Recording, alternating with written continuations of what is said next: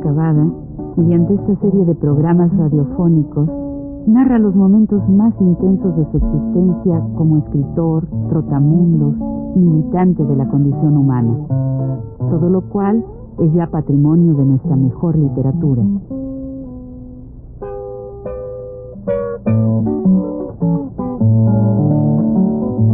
Con ustedes, Juan de la Cabada. Buenas tardes. La vez anterior presentamos a un personaje de nombre Audomaro. Decía yo que Audomaro era una de esas personas, de esas gentes trabajadoras, que tienen un don de gentes extraordinario, que hablan muy bien, que tienen una gran cultura, digamos, cultura, no información ni nada de eso, pero gente que tienen trato, que saben tratar, que tienen, lo que es la cultura, vaya, no, que no es, puede ser un técnico, como ustedes saben, ¿verdad? Eso que está viendo la televisión con la boca toda torcida, ahí mirando ahí, y con la cerveza al lado y nada más, pero sabe mucho porque sabe nada más trabajar en una máquina, lo hace muy bien, es técnico pero no tiene la menor idea de lo que es el trato humano. Eso pasa mucho con muchos gringos y con muchos alemanes también. Tratan como quienes escupen a la gente, le hablan así con la cabeza para arriba, vamos. Toda esa estupidez que no se puede encontrar, por ejemplo, en un chino, que aunque sea el que vende el café, trata, sabe tratar, no le hace. Y otras, otras culturas, ¿verdad? Que hay. Entonces, eso eh, siempre trae una, es una cultura amputada.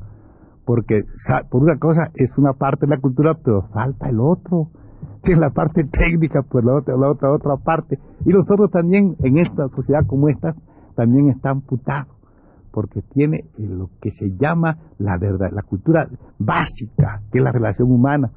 Nada, le falta bien la técnica, ¿verdad? Entonces nosotros queremos que haya todo eso, que la gente pueda tener, como es lógico, pues, todo lo que significa la vida, ¿no? La luz eléctrica, todo lo que es la... Y al mismo tiempo el otro, que es la parte, digamos, humanística, lo que es necesario que se aprende tranquilamente, no es cuestión de, de muchas cosas, y que, pero que hay, hay gente que tiene este don, y esos dones lo tienen muchos de nuestros pueblos, del México, muchísimos, hay muchísimos que tienen estas, estas, estos dones muy apreciables, muy estimables para el hombre en sí, no para el que, para que tiene información o si sabe una u otra cosa, ¿no? Pero son, y este Audomaro era uno, era posero de oficio, sabía sacar agua de la tierra, sabía hacer pozos, ¿verdad? Y por eso estuvo mucho tiempo en esa región que yo dije, los chenes. Entonces, a mí me interesaba mucho hablar con él, porque por, por, la forma, porque hay una hay imaginación, habla muy bien y todo eso, ha muerto ya. Bueno. Entonces, este amigo le pregunté yo que cómo era esa vida allí. Porque como yo no estuve en esos lugares, yo, yo soy de ciudad, no puedo saber naturalmente qué pasa en el campo, ¿no? Me interesó mucho siempre saberlo. Y me dijo, uy Juanito, esa era una vida pues muy dura, porque había fincas allí, como una finca que se llamaba Santa Rita, me contó, Santa Rita. Y allí pues a la gente, a los trabajadores, les daban arrobas, mano. ¿qué es arroba, mano? Me dice, arroba. Pues arroba es, le, se llamaba ahí dar arrobas te, cuando los castigos te daban 25 garrotazos, 25 palos, te, daban, te castigaban corporalmente. No me digas, sí, 25 libras tiene un, una, arroba, entonces te dan 25 palos, y con eso. Ah, sí, sí, eso, y, además, no, ni siquiera lo del dueño, ni, ni, el capataz siquiera, además ordena. Ah, sí, digo, sí, ordenan. Y viene un hombre que no sabe ni leer ni escribir, ni sabe contar. Le amontonan 25 chilites, como llaman allá estas cosas, ¿verdad? Estos palos así flexibles como juncos para dar los golpes. Los ponen ahí, dice, y él no hace más que pa, pa, cuando ya se acaba, pues ya dio los 25, no sabe ni contar ni lo que hizo. Y el que lo recibe, pues tiene también odio al que lo golpeó. Es una cosa que es natural, ¿verdad? Entonces, se, hay una de estas cosas que siempre conflictivas, no ven ni, ni pueden entender, ¿verdad? Ni, ni pensar que eso viene de arriba para... Oh, pero es, ya queda en segundo lugar el que lo manda, el que lo ejecuta, como el verdugo. ¿Por qué hacia el verdugo? Si el verdugo lo mandan a ejecutar, me decía, ¿verdad? Así es. Ah, caray. Y cuando no, le digo, ¿qué pasa? No, le dan mantas. ¿Cómo mantas? Sí, es un poquito, le dan dos azotes. Una manta, una manteada, una manta. Lo mismo, pues, le van, ya, ya, le, pa, pago, ya, ya, ya, ya golpeó. No sabe ni contar, ni leer, ni nada. Nada más va a ejecutar. Caray, man. ¿Y eso dónde era, man? Allá en Santa Rita. ¿De quién era eso? De Benigno Lara. Me dijo, te voy a decir el nombre porque vale la pena contar las cosas. Ya los hijos no son esos, son personas de otra naturaleza, porque cambia el mundo, ¿verdad? Pero siempre hay que decir la verdad, ¿no? Entonces esto me dijo. Y yo, este, investigando, me, me contaban que allí en ese lugar, pues había, este, un pueblo de 800 o 1000 habitantes, había como seis castas. Ah, sí, digo, sí, primero están los Lara, luego los parientes de. Otros nombres, pero son parientes. Después de, después de eso, ¿verdad? Que ya está eso, vienen pues las autoridades, el presidente, vamos, entonces se llamaba jefe político, gente así, ¿no? De. Luego después ya vienen pues escribientes, ya la cuarta capa, son este, escribientes y todo eso. Luego después este, ya vienen pues artesanos y gente así, ¿verdad? Ya. Y por último, debajo de todas esas seis, cinco capas, en la última, en la sexta, están los indios. Ya es la última, ahí están los peones y los indios. Que le pesa seis capas ¿verdad? Seis castas. Bueno, todo eso me interesa a mí, creo que la gente debe saber también algo de lo que era, porque si no nos explican este México tan complicado, donde vemos tantas cosas, que muchas veces no sabemos ni por qué. Pues de eso es, hombre, de eso es todas estas cosas que no nos explicamos a veces, ¿verdad?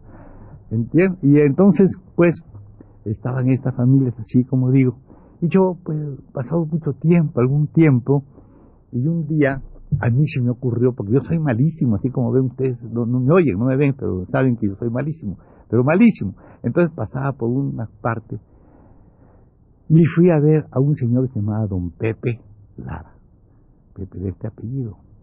Entonces pasé y, llegué, buenas tardes, ah Juanito, que me conoce todo el mundo, pasa, siéntate, habla así como yucateco, ¿verdad? Porque esa parte de Campeche es, es, es muy todavía indígena, tiene entonces mucho acento maya, porque el acento de Yucatán es más que el hablar el español en maya, ¿no? Entonces, pasa Juanito, siéntate, toma asiento, ¿eh?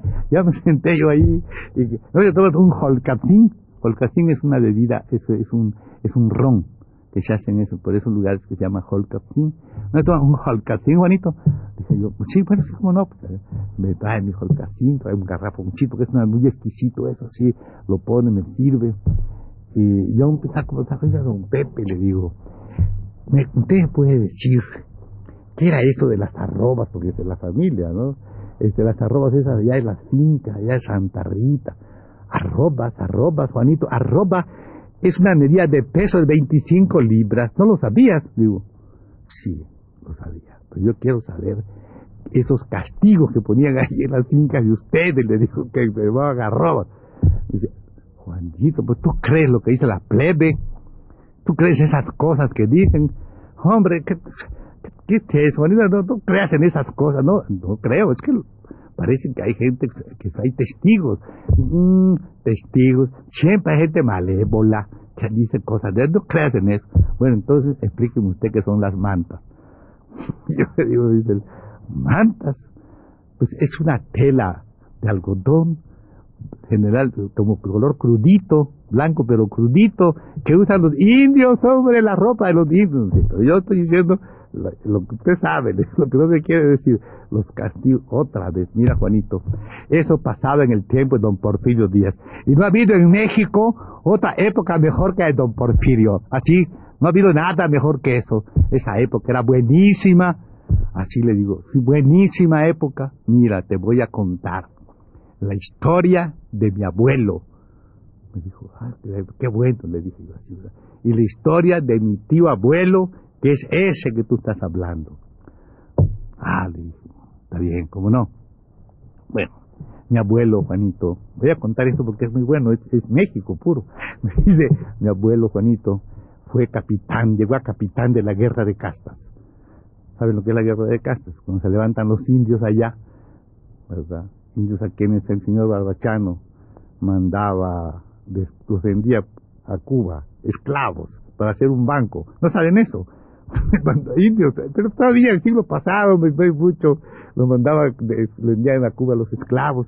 De veras, no hay problema. Sea, que no, no están lejos, ¿verdad? Bueno, entonces este me dice, pues la guerra de castas luchó, no así mi tío Benigno que no fue. No, dice, él pues defeccionó, no fue.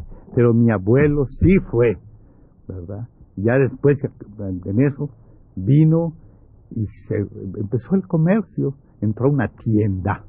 No creas que nada, sino con el sudor de su frente empezó a trabajar ahí la tienda. ¿Qué le pagaría? 15 pesos de aquel tiempo, que sea. Ahí estuvo años, porque no dicen años, dicen años. Allá estuvo años, dice, bueno. Y y claro, pues allí de repente un día se ya tenía, porque ahorraba, ahorraba todo, todo lo ahorraba. Ya se consideró con un poco de dinero y dije, voy a aventurar. Y se metió hacia el rumbo de los chenes. Entonces todavía más selvático que hoy, se metió por ahí. De repente venía un, un carro, un carromato de aquellos que llaman, en aquellos tiempos había muchos, no había, bueno, había ferrocarriles, ni había tampoco camiones, ¿no? y venía y se le había roto una, una todo lo que significa en esos, en esos caminos llenos de pedruscos y rocas y que se te rompe una, una, una, rueda, ¿eh? se rompe una rueda, ¿cómo la compones? Ahí estaba la, metida la, la, la, este, dice, el azúcar. Y le dijeron, le dijeron, el don Pedro, se llamaba Pedro, don Pedro, le vendemos esta azúcar, cómprela. Se la vendemos a tres centavos la libra. No, no compro A dos, don Pedro. No, no, no, yo voy. A centavo. Ah, centavo, sí. Entonces compró a centavo la libra de azúcar. Después vamos a contar en qué, en cómo se multiplican los centavos y qué llega a ser don Pedro con ese azúcar. ¿Eh? En la próxima.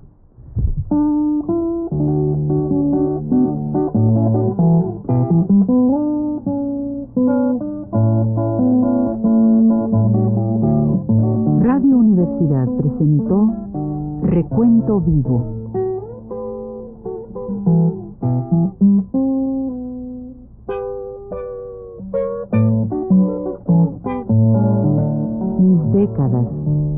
Por Juan de la Cabada.